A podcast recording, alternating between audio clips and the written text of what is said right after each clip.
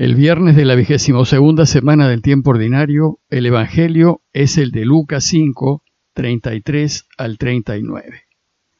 Pero hoy, 3 de septiembre, la Iglesia recuerda la memoria de San Gregorio Magno. Gregorio nació en Roma en el año 540 y vivió en una época muy complicada, pues la gran mayoría de las personas influyentes y de gobierno habían huido hacia el oriente y el imperio de Occidente había quedado a merced de las invasiones bárbaras. La familia de Gregorio fue una de las pocas que se quedaron en Italia.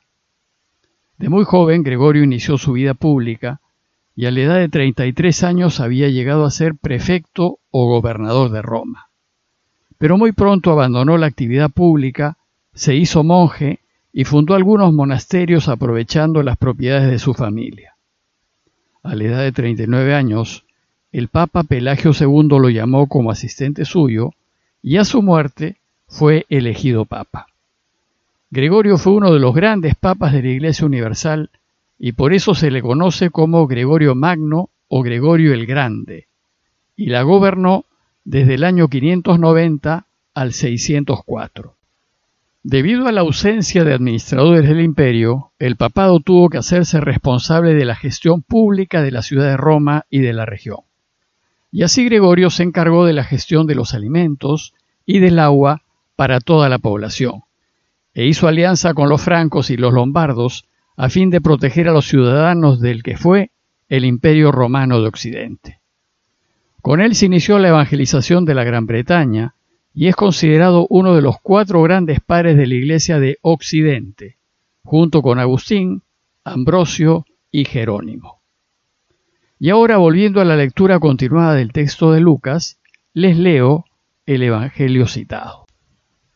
En aquel tiempo los fariseos y los maestros de la ley dijeron a Jesús, Los discípulos de Juan ayunan a menudo y oran, y los de los fariseos también. En cambio los tuyos comen y beben. Jesús les contestó, ¿Quieren que ayunen los amigos del novio mientras el novio está con ellos? Llegará el día en que se lo lleven y entonces ayunará. Y añadió esta comparación. Nadie recorta una pieza de un manto nuevo para ponérsela a un manto viejo, porque se estropea el nuevo y la pieza no le pega al viejo. Nadie echa vino nuevo en odres viejos, porque revientan los odres, se derrama el vino y los odres se estropean. A vino nuevo, odres nuevos. Nadie que cate vino añejo quiere de nuevo, pues dirá, está bueno el añejo. En los relatos anteriores vimos cómo Jesús invitó a los primeros discípulos a que lo ayuden a anunciar la buena noticia del reinado de Dios. Y entre estos primeros invitados estuvo también Leví, conocido como Mateo, que era un cobrador de impuestos que también vivía en Cafarnaú. Pero que Jesús haya invitado a Leví para ser discípulo suyo fue muy cuestionado por los judíos, pues Leví trabajaba para los romanos, para el enemigo, cobrando impuestos en su nombre. Y para ellos, todo aquel que colaboraba con el enemigo era un pecador y por tanto automáticamente enemigo de Dios. Luego, si Jesús es un hombre de Dios, ha debido de separarlo en lugar de invitarlo a que lo siga. Bueno, pues lo cierto es que Jesús en adelante ya no estará solo. Siempre aparecerá acompañado por un grupo de discípulos y con ellos recorrerá los diversos pueblitos de la región. Ahora bien sucede que Jesús y su grupo llamaron la atención por al menos dos motivos. Primero, porque estaba conformado por personas de discutible calidad moral, como eran los publicanos y los pecadores. Y segundo, porque sus discípulos no se comportaban como lo hacían los discípulos de otros maestros de la ley, o como lo hacían los discípulos de Juan el Bautista. Los discípulos de Jesús eran muy libres con respecto a la ley de Moisés y procedían con la libertad de los hijos de Dios. Aquella libertad que lleva a hacer lo correcto y no lo que conviene o se debe hacer. Entonces el relato de hoy empieza con un cuestionamiento acerca de sus discípulos. Dice el texto que entonces los fariseos y los maestros de la ley dijeron a Jesús, los discípulos de Juan ayunan a menudo y oran, y los de los fariseos también. En cambio, los tuyos comen y beben. ¿por qué tus discípulos no hacen como los demás? En la religión de Israel había un día de ayuno obligado que era el día de la expiación anual. Ese día los judíos ayunaban en señal de arrepentimiento por sus pecados. Los demás ayunos no eran obligatorios, sin embargo la vida hizo que el pueblo ayunase también en otros momentos, en tiempos de calamidades, para prepararse para algún acontecimiento, etc. Por ejemplo, Moisés, en Deuteronomio 9:9, ayunó 40 días y 40 noches cuando recibió las tablas de la ley.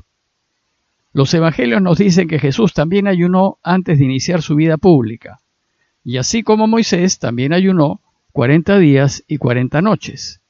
Pero con este paralelismo los evangelios nos quieren enseñar que Jesús es el nuevo Moisés, el verdadero liberador de Israel. También ayunaron David, Daniel y otros personajes del Antiguo Testamento. Desgraciadamente algunos ayunaban por apariencia, para parecer hombres de Dios. Bueno, pues resulta que contra la práctica de todo hombre de Dios, los discípulos de Jesús no ayunaban.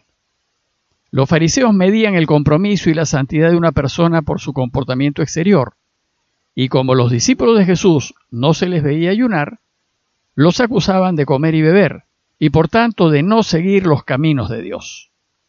Entonces Jesús los defiende y responde, ¿quieren que ayunen los amigos del novio mientras el novio está con ellos?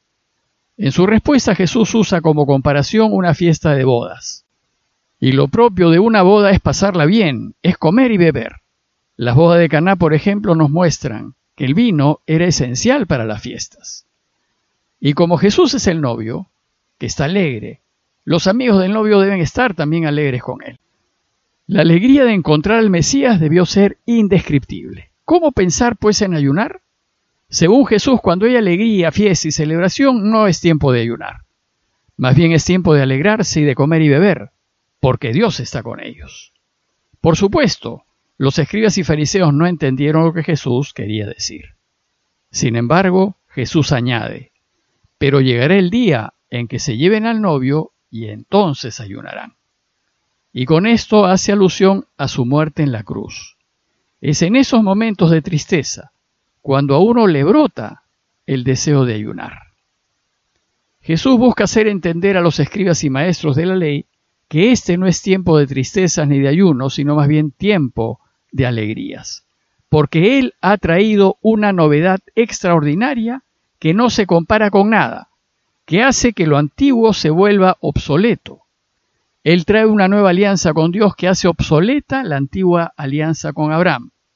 Y trae una nueva ley, la ley del reinado de Dios, que hace obsoleta la ley de Moisés.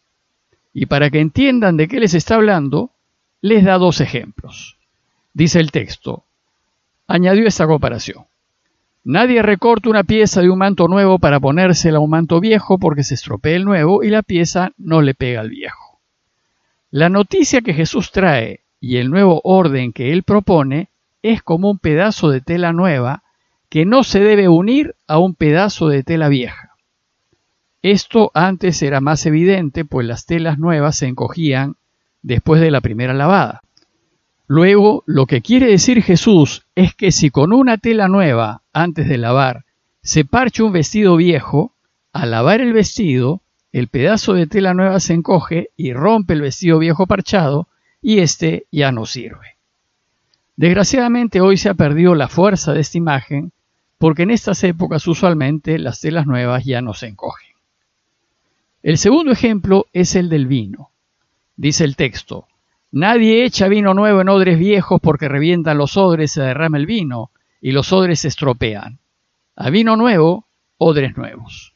Los odres o garrafas de vino se hacían de cuero, y cuando la garrafa envejece y el cuero se curte y se hace rígido, la fermentación del vino nuevo hace que el cuero curtido se rompa y se pierde el vino.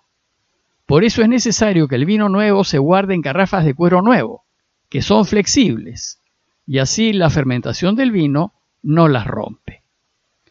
Los dos ejemplos que pone Jesús nos llevan a pensar en la novedad del reinado de Dios. La propuesta de Jesús es revolucionaria, totalmente nueva, y no se puede entender desde la rigidez de la ley de Moisés. La ley de Moisés es como el vestido viejo o los odres viejos. mientras que la nueva ley del reino es como el vestido nuevo o los odres nuevos. Lo que nos trae Jesús no es un añadido ni un parche a la ley de Moisés. Es algo completamente distinto, una completa novedad que nos lleva a pensar de otra manera, a mirar al mundo con una nueva mirada. Pues la ley del reino todo lo ordena desde el amor, el perdón y la generosidad, y no desde la revancha o el ojo por ojo, diente por diente, ni desde el rencor. Jesús termina la defensa de los suyos diciéndole a los escribas y fariseos, Nadie que cate vino añejo quiere del nuevo, pues dirá, está bueno el añejo. Sus discípulos han gustado de la libertad de los hijos de Dios que genera el reinado de Dios. Por tanto, no los obliguen a beber de las rigideces y estrecheces del vino de la ley de Moisés. En conclusión, el relato de hoy no niega la práctica del ayuno, Jesús lo practicó y la iglesia también lo practica, pues en algunas ocasiones ayuda mucho, por ejemplo, para hacer mejor la oración. Pero ayunar no es un fin, es un medio, y por tanto no se debe imponer a rajatabla. Ciertamente no hay que ayunar en momentos de alegría, y por eso mientras el novio esté con su iglesia, no es necesario ayunar. Pidámosle pues a Dios por todos aquellos que se ven forzados a ayunar, porque no tienen suficiente para poder comer. Y preocupémonos de ver cómo podemos ayudarlos en esta necesidad. Parroquia de Fátima, Miraflores, Lima.